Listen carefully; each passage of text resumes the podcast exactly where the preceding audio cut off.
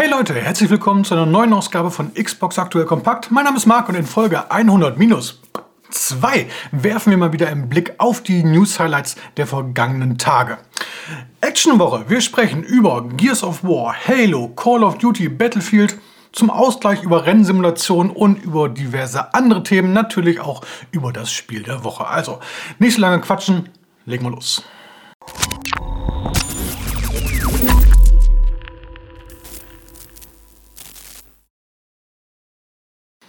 Ja, fangen wir doch mit Gears of War an oder Gears, wie es seit Teil 5 ja nur noch heißt.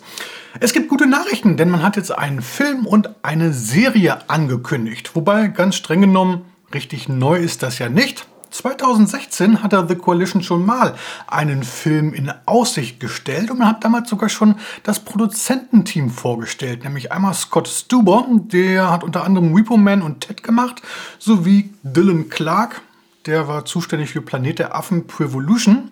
Und ein Jahr später, 2017, gab es sogar schon Informationen zum Drehbuchautoren, nämlich Shane Salerno, der die Drehbücher zu Armageddon, das jüngste Gericht, Shaft, noch Fragen und äh, Aliens vs. Predator 2 geschrieben hat. Ob die drei jetzt auch bei den aktuellen Projekten mit an Bord sind, ist so ein bisschen unklar. Ähm, die Ankündigung jetzt kommt nämlich von Netflix. Die produzieren den Film und die Serie, eine animierte Serie für Erwachsene, wie es so schön heißt. Und die wird natürlich auch dann bei Netflix irgendwann mal ausgestrahlt. Also ob die jetzt äh, alles komplett von vorne machen oder ob die auf die Materialien zurückgreifen, die jetzt schon vielleicht seit 2016 irgendwo vorhanden sind. Man weiß es nicht so genau. Auf jeden Fall bin ich wirklich sehr gespannt, was daraus wird. Ähm, ich bin mir auch gar nicht so sicher, was ich jetzt lieber hätte. Ob man jetzt nochmal den richtigen Spielstoff verfilmt. Kennt man ja eigentlich schon von den Spielen oder ob man sich dazu entscheidet, irgendwas aus dem Universum neu zu erzählen, äh, fände ich sogar fast schon spannender, zumal es dann ja auch nicht so dieses Problem gäbe, dass man sich immer komplett an den Kanon halten müsste. Ihr wisst es, die ewige Problematik. Naja, wir werden sehen, bis das Ganze ausgestrahlt wird, wird es sicherlich noch lange Zeit dauern. Lange Zeit ist ein hervorragendes Stichwort, um zum nächsten Thema zu kommen, denn lange Zeit mussten auch die Spieler warten, bis es für Halo Infinite neue Inhalte gibt. Seit dieser Woche ist es soweit. Das große Winter-Update ist da und mit dabei endlich die finale Version des Netzwerk-Koop-Modus für bis zu vier Spieler online. Äh, es gibt endlich Missions-Replays, also man darf es gar nicht, kann, kann man sich gar nicht vorstellen. Man kann jetzt endlich Missionen auswählen und nochmal neu starten. Wow, was für eine Sache. Und endlich äh, die Schmiede ist da. The Forge, der Editor in Form einer Beta, aber hey, immerhin so als gar nicht. Bleibt zu hoffen, dass jetzt endlich auch dann neue Maps in das Spiel kommen, wenn sich äh, die Entwickler schon nicht drum kümmern können. Dann hoffentlich die Community. Die Entwickler 343 Industries haben sich dann auch endlich mal zum Splitscreen-Koop ausgeäußert. Waren ja relativ ruhig in den letzten Wochen.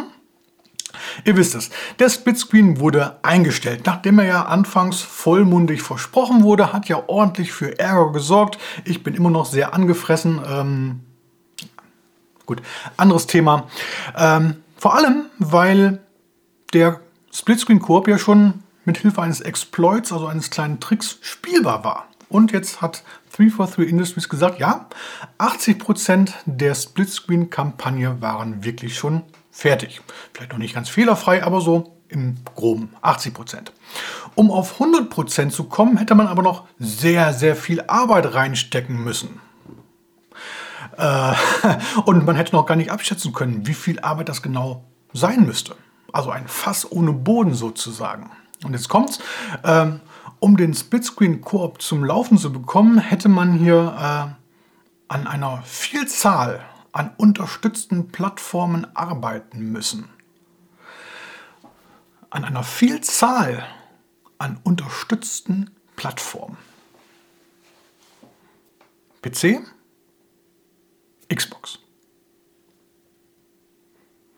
PC, Xbox. Also Xbox mit dem Windows-Kern PC, halber PC. Okay, Xbox Series X, Xbox Series S und ja, auch die Xbox One. Eine Vielzahl an unterstützten Plattformen. Das meinen die nicht ernst, oder? Ich meine, Studios schaffen es, ein Spiel für Millionen verschiedene PC-Systeme zu optimieren. Aber hier eine Xbox Series X, S und eine Xbox One nochmal zu berücksichtigen, das kann man nicht. Irgendwie einen Regler einbauen, Grafikdetails runter, Framerate runter, irgendwas. Das schafft man nicht. Ich weiß ja nicht. Also für mich gibt es eigentlich nur drei Möglichkeiten. Entweder 343 Industries ist absolut inkompetent.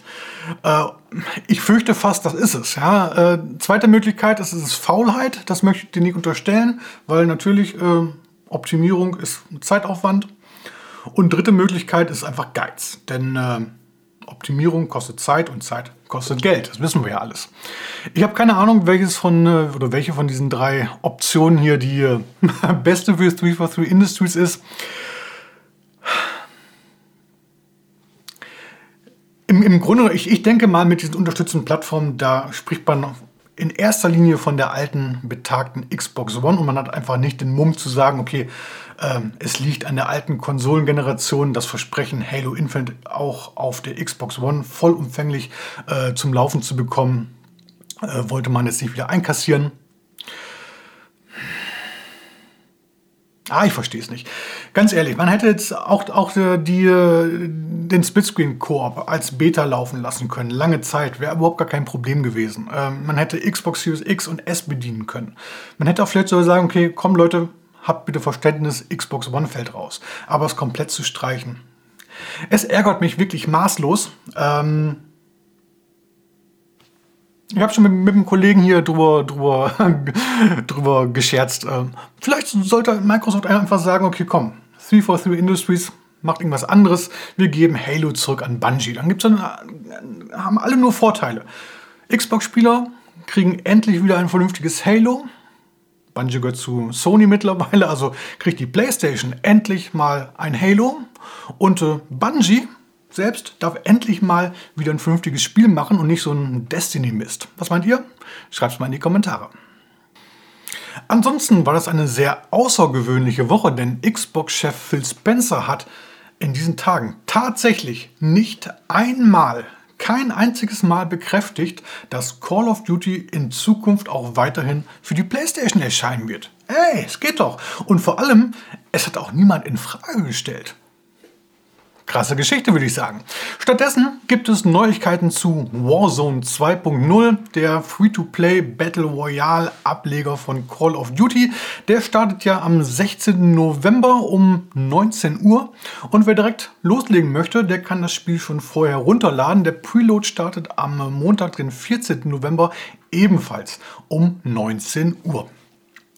Wichtig zu wissen, sobald Warzone 2 da ist, wird Warzone 1 nicht eingestellt, sondern es läuft weiter. Allerdings wird das Spiel vom 16. bis zum 18. November eine knapp zweiwöchige Pause einlegen. Da sind dann die Server offline, das heißt, alle Leute sollen sich doch bitte äh, Warzone 2.0 anschauen. Danach, nach dem 28. November, kommt dann Warzone 1.0 zurück, heißt dann aber nicht mehr Warzone, sondern Warzone Caldera. Caldera, der erloschene Vulkan, Ihr wisst es, da kann man sich so ein Bild draus bauen. Also, ähm, er ist noch da, der Vulkan, Warzone, aber da passiert nicht mehr so viel.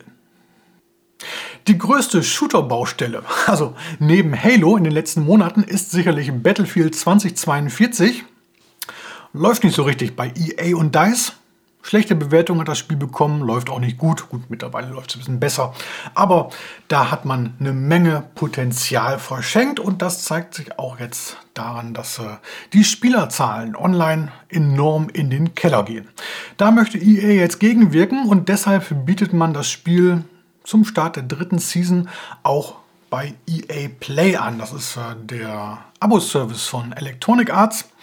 Und da EA Player Bestandteil des Xbox Game Pass Ultimate ist, also Ultimate nicht, der normale, einfache Xbox Game Pass, werden auch alle entsprechenden Game Pass-Abonnenten das Spiel ab dem 22. November wahrscheinlich kostenlos spielen können.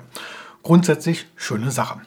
Alle, die kein Abo haben, werden aber auch mal kostenlos reinschauen können, denn vom 1. bis zum 5. Dezember öffnete Battlefield 2042 für alle Spieler seine Türen. Ob das hilft, dem Spielerschwund entgegenzuwirken, wir werden sehen. Ansonsten ist Electronic Arts ja nicht nur im Bereich Action ganz gut aufgestellt, sondern auch wenn es um Rennspiele geht. Man denke zum Beispiel an Need for Speed. Vor allem aber seit letztem Jahr, denn da hatte man ja Codemasters für rund 1,2 Milliarden US-Dollar übernommen. Seitdem schlummern diverse Rennspielmarken unter dem Dach und das sind anscheinend ein paar zu viel, denn man möchte hier in Zukunft das Ganze etwas ausdünnen. Und das erste äh, Opfer ist hier Project Cars. Die Reihe gibt es seit 2015. Der bislang letzte, dritte Teil erschien vor ungefähr zwei Jahren und das zuständige Studio ist Slightly Mad. Slightly Mad wurde von Ian Bell äh, 2009 gegründet. Zehn Jahre später, 2019, verkaufte er das Unternehmen für immerhin 30 Millionen Dollar an äh, Codemasters. Und naja, jetzt gehört Slightly Mad halt durch die Übernahme zu Electronic Arts. Und wenn jetzt Project Cars wegfällt, dann sieht die Zukunft von Slightly Mad nicht mehr ganz so rosig aus. Man hat zwar gesagt, okay, wir möchten die Entwickler in anderen Studios unterbringen, wenn möglich, aber naja, ganz befriedigend ist das natürlich nicht. Vor allem ärgert sich jetzt aber Ian Bell. Der hat das Unternehmen selbst vor oder Ende letzten Jahres verlassen, im Glauben, dass die Zukunft von Slightly Mad gesichert sei. Aber Pustekuchen. Jetzt hat er via Twitter so eine ja, Tirade gegen Electronic Arts losgelassen. Ähm, aber er hat ja vor kurzem ein neues Studio gegründet, nämlich Mildly Annoyed Games. Und die arbeiten derzeit an GTA Revival, welches Ende 2024 wahrscheinlich erscheinen soll. Ist auch ein Rennspiel, eine Rennsimulation. Und es ist so ja, der Nachfolger von GTA 2. GTA 2 erschien 2006. Äh, damals eine sehr, sehr gute Rennsimulation und man möchte mit Revival natürlich jetzt so in die Fußstapfen treten. Dafür konnte man sich auch schon viele der damaligen Entwickler sichern. Die hat man jetzt ins Boot geholt. Und nun sagt Ian Bell, hey Leute, alle ihr, die an äh, Project Cars mitgearbeitet habt, auch für euch stehen hier die Türen offen. Also eine gewisse Zukunft haben einige Mitarbeiter also vielleicht doch. So, werfen wir einen Blick auf die restlichen News-Highlights, wenn man sie denn so nennen kann, hier im Schnelldurchlauf. Los geht es mit Sword Art Online Last Recollection. Das JRPG soll nächstes Jahr für alle Xbox-Konsolen erscheinen und es soll sich in Sachen Story so ein bisschen von den Animes unter den bislang veröffentlichten Romanen loslösen. Dann haben wir Blacktail, das Action-Adventure. Vielleicht erinnert ihr euch, das wurde im Rahmen der Gamescom vorgestellt. Da haben wir damals im Livestream auch so ein bisschen ausführlicher darüber gesprochen. Das geht um dieses Mädel, dem wird äh, Hexerei vorgeworfen und mit Bogen bewaffnet muss es sich halt ein bisschen wehren. Jetzt wurde der Termin bekannt gegeben. Am 15. Dezember erscheint es für Xbox Series X und S. Dann gibt es eine neue Simulation und zwar keine Polizeisimulation, sondern endlich mal eine Feuerwehrsimulation. Firefighting Simulator The Squad gibt es bereits für PC. Am 6. Dezember folgt dann auch der Release für die Xbox inklusive Multiplayer. Äh, da kann man sich dann mit bis zu drei weiteren virtuellen Feuerwehrleuten in den Kampf gegen die Flammen begeben. Dann haben wir einen neuen oder nicht einen neuen, dann haben wir den Termin für Tales of Symphonia Remastered. Das Action-RPG wurde ja bereits im äh, September angekündigt. Jetzt heißt es, der Release erfolgt am 17. Februar für Xbox One. Ist natürlich auch auf den neuen Konsolen spielbar. Dark, das Action-Adventure, gibt es ja bereits seit ja, ungefähr zwei Jahren für die Xbox. Ähm, und als Download nur. Jetzt wurde die Ultimate Edition veröffentlicht und zwar auf Disc. Ähm, inklusive aller DLCs, Bonusinhalte wie ein Artbook, Sticker, Bögen sind dabei, äh, es gibt einen Soundtrack und so weiter und so fort. Wer das Spiel verpasst haben sollte, jetzt ist eine hervorragende Möglichkeit, das Ganze nachzuholen.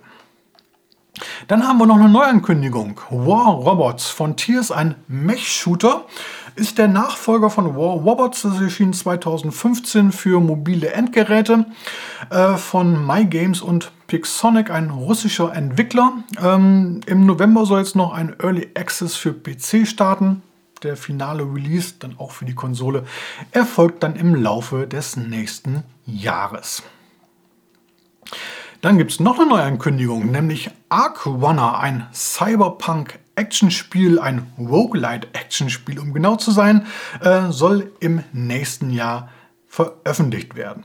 Und zu guter Letzt The Witcher ist ja nicht nur ein sehr erfolgreiches Rollenspiel, sondern läuft auch als Serie bei Netflix sehr erfolgreich. Und da ist ja schon seit einiger Zeit, wurde vor einiger Zeit, wurde ja schon eine Spin-off-Serie angekündigt, The Witcher Blood Origin. Die startet am 25. Dezember und erzählt so ein bisschen die Vorgeschichte, ist also 1200 Jahre vor Gerald dem Hexer und Co. angesiedelt. Und äh, jetzt gibt es einen ersten Teaser dazu. Könnt ihr euch mal anschauen. Den Link dazu findet ihr wie zu jeder News unten in der Beschreibung. Die Spiele-Releases der Woche haben wir uns ja bereits am Montag hier zusammen angeschaut. Wenn ihr das Video verpasst haben solltet, dann holt das gerne nach. Kommen wir also direkt zum Spiel der Woche und da gibt es in diesen Tagen einen ordentlichen Zweikampf. Auf der einen Seite Sonic, der blaue Igel und ja, Sonic Frontiers scheint ja ganz gelungen zu sein, wobei ich es selber noch nicht gespielt habe. Die Sonic-Filme finde ich super, ich mag auch den Charakter, aber mit dem Gameplay der Reihe bin ich nie so richtig warm geworden. Auf der anderen Seite Guybrush Threepwood, der möchte gern Pirat und der hat zumindest bei mir einen gewissen Nostalgiebonus. Von daher ist mein Spiel der Woche Return to Monkey Island. The Secret of Monkey Island aus dem Jahr 1990 und äh, Monkey Island 2 LeChuck's Revenge 1991 äh, haben als Point-and-Click-Adventures damals ordentlich für Furore gesorgt. Und wer die beiden Originale bzw. zumindest äh, die Neuauflagen für die Xbox 360, die ja auch auf den neuen Konsolen spielbar sind, äh, kennt, der erinnert sich vielleicht auch an das Ende vom zweiten Teil. Denn dort gibt es, nachdem die eigentliche Geschichte beendet ist, noch eine kurze Sequenz. Und nein, das ist jetzt kein Spoiler. Ähm, Guybrush und äh, LeChuck, der Geisterpirat, sind plötzlich Kinder und als Brüder in einem Vergnügungspark der Piratenzeit mit ihren Eltern unterwegs. Hm. Haben die beiden das Abenteuer jetzt nur gespielt? Fand das nur in ihrer Fantasie statt? Keine Ahnung. Äh, eine Antwort darauf gab es nie. Serienschöpfer Ron Gilbert verließ das damals zuständige Studio LucasArts nach der Veröffentlichung des zweiten Teils. Und die drei Spiele, die danach nochmal erschienen sind, haben das Ende immer schlichtweg ignoriert. Return to Monkey Island, das jetzt Ron Gilbert mit seinem neuen Studio Terrible Toybox geschaffen hat, ist der wahre Nachfolger, der wahre dritte Teil, denn das Spiel beginnt tatsächlich genau in diesem Vergnügungspark.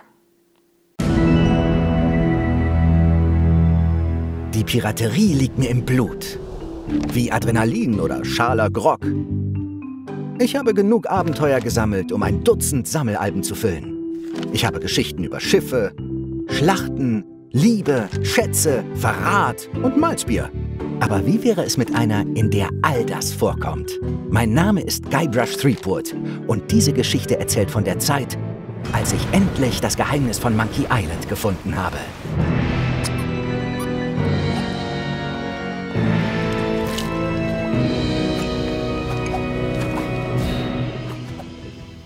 Im Grunde genommen kann man zu Return to Monkey Island gar nicht so viel erzählen. Bei dem Spiel handelt es sich um ein Adventure klassischer Machart, wobei das Bedienkonzept sehr gut für den Controller angepasst worden ist. Spieler dürfen sich über eine tolle Story mit einem skurril absurden Humor und vor allem natürlich raffinierte Rätsel freuen, also alles Zutaten, die schon die ersten beiden Teile zu zeitlosen Klassikern gemacht haben.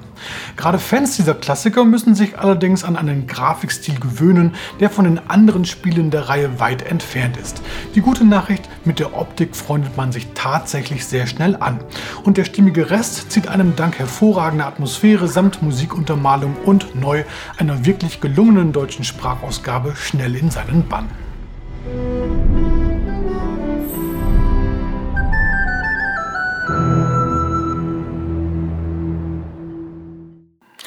Return to Monkey Island ist ab sofort innerhalb des Xbox Game Pass spielbar. Ansonsten kann man den Titel natürlich auch separat kaufen. Kostet dann 24,99 Euro.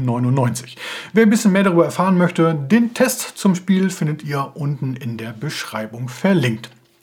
So, werfen wir zum Abschluss einen Blick auf die kommende Woche. Da tut sich in Sachen Releases wieder ein bisschen mehr, unter anderem Warzone. Dann sind die Ziegen los und es gibt Horror. Im Detail schauen wir uns das dann am Montag in der neuen Wochenvorschau an. So, und damit verabschiedet sich Xbox Aktuell Kompakt Folge 100-2 in den wohlverdienten Feierabend. Wenn euch das Video oder der Podcast gefallen hat, dann lasst wie immer gerne ein Like oder wenn noch nicht geschehen, ein Abo da. Wir sehen bzw. hören uns beim nächsten Mal wieder. Bis dann, macht's gut. Ciao, ciao.